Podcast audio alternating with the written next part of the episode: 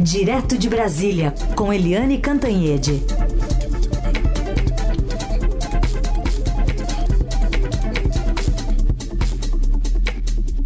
Oi, Eliane, bom dia. Bom dia, Raíssa e Carolina, ouvintes. Oi, Eliane, bem-vinda. Vamos repercutir então é, tudo que disse é, ontem, né, o, o, ministro Fernando Haddad em relação a esse tom mais conciliador de Roberto Campos Neto na entrevista ao programa Roda Viva da Vera Magalhães, em que é, aparentemente levanta uma bandeira branca aí no meio desse tiroteio que a gente estava vendo nos últimos dias. Vamos ouvir Haddad. Da parte da Fazenda, nós obtivemos o reconhecimento ontem, né, na entrevista do presidente do BC, de que as medidas que estão sendo tomadas estão na direção correta. Isso é muito importante para nós, obter esse reconhecimento. Como os resultados virão, eu posso afirmar que virão, eu tenho certeza que isso vai ajudar a autoridade monetária a concluir que nós estamos talvez com uma taxa de juro nesse momento que compromete os objetivos do país. Então vamos alinhar as expectativas para trazer isso para um patamar adequado, para não comprometer o crescimento da economia e a geração de emprego. Olha, sinceramente, nós vamos trabalhar nessa direção. Eu tenho certeza que nós vamos chegar num bom entendimento. Agora está tudo bem? bem, tudo bem, tudo bem. Assim não, né? Mas estão discutindo a relação já é um bom caminho, né? Já é um bom caminho. Eles estão discutindo a relação. O Roberto Campos Neto é, assinou com a bandeira branca ali na entrevista do Roda Viva na segunda-feira e agora o Fernando Haddad também assina com a bandeira branca. A bandeira branca com bandeira branca costuma dar pelo menos diálogo. E hum, é importante nessa manifestação do Fernando Haddad, que foi depois que ele se reuniu ontem com a equipe dele, se reuniu com a equipe dele, analisou a fala do Campos Neto, analisou as circunstâncias, analisou aí a possibilidade de mexer na meta da inflação e depois ele conversou com o presidente Luiz Inácio Lula da Silva. Ou seja, o Haddad não estava falando só por ele, ele estava falando pelo governo Lula. É, como o Roberto Campos Neto tinha dado uma sinalização clara de que não era favorável à mudança da meta, que isso poderia ter um efeito oposto ao que se queria, né? Uma sinalização ao mercado de que a inflação estaria fora do controle, que eles estavam lavando as mãos ou, enfim, é, deixando para lá. Né? O Haddad também foi nessa linha o acordo não é mais, como se previa, em cima de uma mudança da meta de inflação. Uma meta de inflação que é considerada irreal, né, muito baixinha, né, com uma inflação que está muito alta. É, todo mundo concorda que é irreal, mas todo mundo acha que mudar pode ter um efeito ainda pior. Né? Então não é mas na, na base da meta de inflação. Vamos ver como é que eles se acertam agora em torno de juros. Pela fala do Haddad, a sensação que se tem é de que ele disse, olha, é, o Campos Neto, o Banco Central, ok, ninguém vai mexer nada, mas pelo que o Roberto Campos Neto falou no Roda Viva, ele está concordando com a nossa política econômica, com a nossa, nossos pontos da macroeconomia, inclusive da questão fiscal, então agora a bola está com o BC para baixar os juros, né? E ele insiste que os juros com 13,75 são juros que inviabilizam o crescimento do país e, portanto, isso tem todo aquele efeito em cascata, né? Nos empregos, no bem-estar, nos investimentos, em tudo. Então, é, é aquela história. É, está aberto o diálogo, bandeira branca, mas tem muita coisa a ser discutida. Que eles estão ainda felizes, satisfeitos, ainda não dá para dizer. E vem aí a reunião do Conselho Monetário Nacional na quinta-feira, ou seja, amanhã, né, com uh, em torno de uma mesa os três personagens chaves nessa questão. O próprio Roberto Campos Neto do BC, o próprio Fernando Haddad da Fazenda e a ministra Simone Tebet do Planejamento, que já falou várias vezes que tem discordâncias né, com a política econômica do PT, é, do Haddad e do próprio Lula. Então, é, é aquela história, Carolina, que tá uma maravilha a relação, não. Eles estão conversando, o que é um bom sinal, mas tem muita coisa ainda para conversar, né? Tá certo. Pelo menos eles fizeram isso ontem no Dia dos Namorados, né? Que não é aqui no Brasil, mas é o dia de São Valentim, quem sabe avance alguma coisa mais. É, o Eliane. Até junho, né? Até Aqui junho. no nosso, o nosso. Dia dos Namorados, que é 12 de junho. Tá chegando, mais quatro meses. O Eliane, queria que você falasse também um pouco que parece que o governo está tentando desviar-se também, para não ficar só nessa pauta que é um, que gera muito assunto, gera muita polêmica e pode às vezes ser negativo. O governo está aí, já relançou Minha Casa Minha Vida e agora tem esse pacote, o desenrola, né, para dívidas. Como é que está sendo adotado esse caminho pelo governo? Pois é, o presidente Lula, ele sempre fala muito dos pobres, né? Muito dos miseráveis, muito dos pobres. Está investindo muito fortemente aí na questão dos Yanomamis, dos grandes desvalidos. E aí ele relança o Minha Casa Minha Vida, abaixando bastante é, a, o salário, a renda de quem tem direito a entrar no Minha Casa Minha Vida, com subsídios de 85% a 95%. Ele inclui é, famílias em situação de rua é, que perderam emprego, que ficaram momentaneamente fora é, do mercado de trabalho, fora da renda. Uh, ele inclui uh, esses moradores de rua, portanto, no programa e ele amplia muito para a base da pirâmide. E agora ele cuida da classe média. Né, ele sobe um pouquinho o patamar, não é só mais miserável e muito pobre, né? Ele agora ele amplia o alvo para a classe média. Vem aí o programa Desen Desenrola. Esse programa Desenrola é um pacote para é, devedores de classe média. Então, pega, por exemplo, é, quem tem salário, quem tem renda de até dois salários mínimos, ou seja, R$ 2.600 mensais, né, a, com dívidas até 5 mil vencidas há pelo menos 180 dias até 31 de dezembro do, de 2022. E aí essa, essa engenharia funciona assim, né? Os bancos assumem essa dívida, os bancos é, quitam as dívidas e os, é, os devedores vão acertando com os bancos, vão acertando com os bancos. Só que se os devedores não derem conta de pagar, pararem de pagar, quem assume a dívida é o Tesouro Nacional. Ou seja, o governo está entrando como avalista da renegociação da dívida. O que a gente está falando de dívida aqui não é dívida com banco. Não é o seu João da Silva que tem uma dívida com banco X ou Y, mas sim aquelas dívidas da classe média com esses grandes, é, essas grandes redes varejistas, né, Magazine Luiza, né, é a própria Americanas, ou enfim, é, CIA, etc. Essas grandes lojas de varejo, né? Então, aí essas dívidas que vão se acumulando, a pessoa perde as condições de pagar e para todo mundo é muito melhor que essas dívidas sejam quitadas. É melhor, evidentemente, para o credor, a loja que está é, levando o cano. Segundo, é melhor para a família, porque limpa o nome, recupera as condições de pedir empréstimo, recupera é, o nome limpo, etc. E é melhor para a economia brasileira, porque nos dois primeiros mandatos do Lula, Uh, a gente lembra que o Lula investiu muito, muito no consumo. Né? Era é, dinheiro, consumo, e isso ia rodando a economia. Né, aquecia a economia e, portanto, aquecia empregos, etc, etc.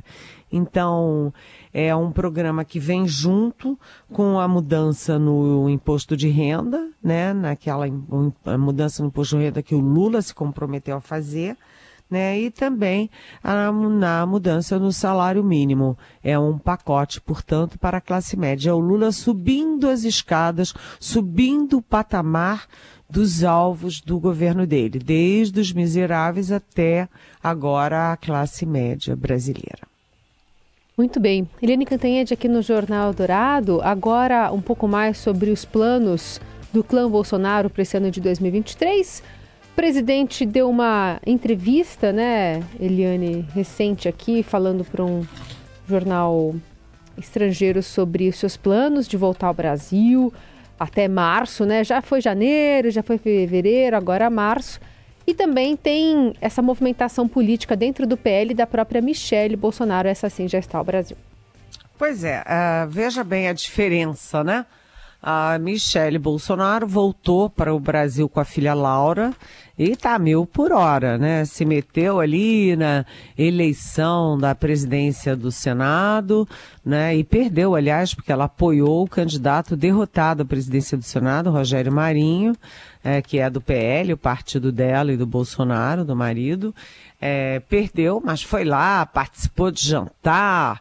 Ela tá mil por hora. E agora ela assume o PL Mulher ela vai ter uma renda de 33 mil reais por mês. E com as duas coisas somadas, a, o salário de 33 mil, o apoio do partido, né, a condição de presidente do PL Mulher, ela vai poder viajar pelo país inteiro, ou seja, Valdemar Costa Neto, presidente do partido, está investindo em Michele Bolsonaro para assumir aí a liderança do partido, a liderança da extrema direita. E aí o Bolsonaro deu uma entrevista para o Wall Street Journal, que é um dos principais jornais dos Estados Unidos, logo do mundo, né, dizendo que é, ele vai voltar para o Brasil em março. Ele está lá desde o final, desde o dia 30 de dezembro, né? É, viajou dois dias antes da posse do Lula para não passar a faixa, está lá e disse que vai voltar porque não tem ninguém para assumir aqui a liderança da extrema direita, né? O que ele está dizendo é o seguinte: olha, não tem essa de Michele Bolsonaro liderando a direita, não. Quem é o líder sou eu. Então, o Bolsonaro vem aí, ele vem com o apoio dos filhos contra a Michele, e aí a família tá, pode rachar nessa história porque o Bolsonaro diz, olha, não tem outro para liderar a direita não, sou eu mesmo. Agora, o Bolsonaro nessa entrevista fez um meia-culpa, dizendo que se fosse, que se pudesse rever a, a, a posição dele na Covid, ele teria ficado calado, coisa que ninguém acredita, porque o Bolsonaro não fica calado, ele continuaria falando aquilo tudo que a gente sabe que está gravado, que tem milhões de provas, principalmente ali na CPI da Covid, que consolidou essas provas todas. Bolsonaro trabalhando contra a máscara, contra o isolamento social, contra a vacina. É, até hoje, aliás, né, o pessoal dele aí nas redes sociais é fazendo campanha contra a vacina, o que é criminoso, né, porque vacina salva, né, mas é, o Bolsonaro está num problemaço agora, porque é, ele diz que é inocente nos ataques de 8 de janeiro, disse que não teve ah, tentativa de golpe nenhum, mas há controvérsias. Primeiro, de que ele participou sim dessas articulações que desembocaram no 8 de janeiro. E segundo, aquilo foi uma tentativa de golpe, sim, clara, óbvia. E ontem, o Tribunal Superior Eleitoral é, avalizou o, aquele documento, aquela minuta do golpe, como prova contra o Bolsonaro. Né, o corregedor da Justiça, o ministro Benedito Gonçalves, tinha pedido a inclusão e é a favor da inclusão, portanto, daquela minuta do golpe no processo contra o Bolsonaro, no caso da reunião de embaixadores estrangeiros, para é, desqualificar, para avacalhar o sistema eleitoral brasileiro e as urnas eletrônicas. E o, os advogados do Bolsonaro pediram para tirar a minuta do processo e ontem o plenário do Tribunal Superior Eleitoral do TSE manteve a minuta como prova. Tá lá, né? Avalizou uh, o documento como prova contra o Bolsonaro.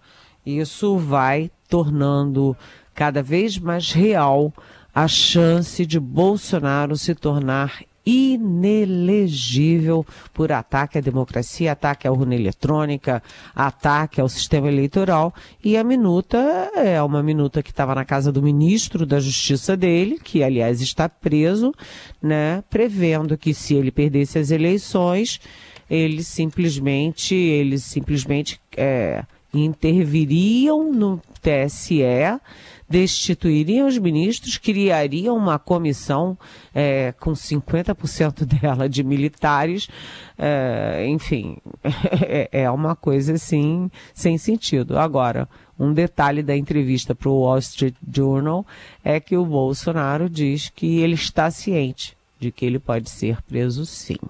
Ou que seja, a coisa está ficando feia para o lado dele, né? Bom, Eliane, e como é que estão os bolsonaristas que são juízes e militares? Qual o nível de preocupação deles hoje? É, eles estão preocupados, né? Porque pintaram e bordaram aí na época do Bolsonaro e agora a realidade chegou, né? A Terra não é plana, a Terra é redonda e cada um tem que assumir as suas responsabilidades, inclusive ou principalmente quem é de carreira de Estado concursado para a carreira de Estado, com, é, com salário garantido, com estabilidade no emprego, ou seja, é, as listas de promoção do Exército Brasileiro, por exemplo, e das três Forças Armadas, os cargos importantes das três Forças Armadas não serão de bolsonaristas que participaram, que atiçaram, que, enfim, entraram naquela onda de é, atacar os princípios basilares das Forças Armadas, né? É, ordem, disciplina e hierarquia. É, então, a coisa lá tá séria. Vamos trabalhar com os melhores e os mais profissionais. Quem quis fazer onda ideológica, quem quis participar de é, carnaval golpista, agora assuma suas responsabilidades. E agora também é, tem aí em torno de 20 juízes que estão também no alvo do Conselho Nacional de Justiça, do CNJ. Por quê? porque juiz não pode fazer campanha ideológica, política e partidária pelas redes sociais ou por qualquer meio. Né? E esses juízes é, que ameaçavam a democracia, as eleições, ministro do Supremo, Supremo Tribunal Federal, agora estão cara a cara com a justiça que eles deveriam é, ter responsabilidade com ela. Então já tem uma juíza, por exemplo, que está sendo afastada do cargo exatamente por atacar ministros do Supremo Tribunal Federal. Imagina uma juíza atacando o ministro do Supremo Tribunal Federal. Né? O Bolsonaro botou o país de pernas para o ar e agora as instituições estão botando as coisas nos eixos, né? Uh, e tem que ser assim mesmo, tem que ter ordem, né? tem que ter democracia com respeito aos instrumentos da democracia. Uhum. E não usar a democracia para atacar os, a, a própria democracia. Liane, tem até uma pergunta do Daniel de Osasco para você sobre esse assunto. Ele quer saber, pela sua experiência, quais as chances de parlamentares apoiadores do golpe sofrerem cassação ou outra punição, tipo passar um pano, e deixar para lá. Ele escreve que aqui no Brasil já banalizamos o impeachment, agora vamos banalizar o golpe também? Oi, Daniel. Uh, bom dia, excelente pergunta, né? A gente sabe que houve sim é, uma, uma mobilização, ali um pente fino para descobrir quem são os parlamentares que estavam fazendo exatamente isso que eu estava falando, né? Usando os instrumentos da democracia contra a democracia. Né, isso está sendo levado para o Conselho de Ética da Câmara e eu vou além disso né, também para eh, os conselhos de ética das próprias, eh, dos próprios parlamentos estaduais e municipais. As, as assembleias legislativas e as câmaras de vereadores, porque não foi só deputado e senador, não. Né? É claro que opinar a favor de um candidato ou de outro faz parte da política. Eles podem defender o candidato que bem entenderem.